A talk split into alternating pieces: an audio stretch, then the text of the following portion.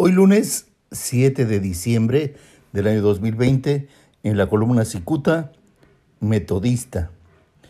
Decidido a convertirse en candidato y luego a despachar como diputado local, el secretario técnico de la Mesa de Seguridad en Baja California, Isaías Bertín Sandoval, cumple a la perfección su papel de repartidor de despensas. Hace de todo, menos atender los temas de seguridad. Sépase que el señor Bertín es además coordinador de las llamadas eh, Jornadas por la Paz que encabeza el gobernador Jaime Bonilla Valdés. Además de vincularse con gente del pueblo, el ensenadense Bertín se revuelve en quedar bien con el gobernador Bonilla para que lo impulse por la candidatura. El señor Bertín sintió que sus tripas endurecieron al revelarse que el sucesor del exsecretario de Seguridad Pública de México, Alfonso Durazo Montaño, no era su tío. Muy pocos saben que Isaías Bertín ocupa el actual puesto porque es ahijado del subsecretario de Seguridad Ciudadana Leonel Cota Montaño.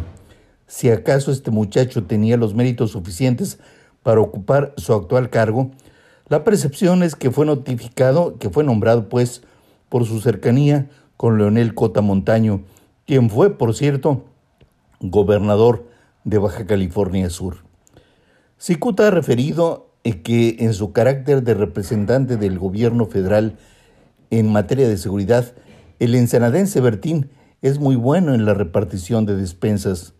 Hay quien dice con sarcasmo que al depender del gobierno federal atiende a la perfección las órdenes del gobernador Jaime Bonilla Valdés. Si acaso no es su empleado, entonces Bertín lo disimula muy bien porque ahora se sabe su intención es ocupar una curul local en la próxima legislatura.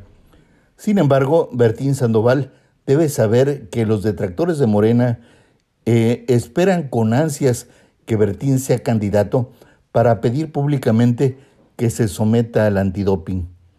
Su costumbre de meterse sustancias extrañas ha sido la causa que Bertín haya reprobado eh, en los exámenes de confianza requeridos por la Secretaría de Seguridad Pública Federal. La especulación sobrevuela el hecho que Bertín voltea para otro lado si se trata del tráfico de drogas que se realiza a través de la empresa transnacional Federal Express, FedEx. Por alguna extraña razón, ese tema dejó de ser mencionado en los informes que a diario encabeza el gobernador Jaime Bonilla y al cual asiste, aunque sea el secretario técnico de la Mesa de Seguridad del Gobierno Federal, Isaías Bertín Sandoval. Muchas gracias. Le saluda Jaime Flores.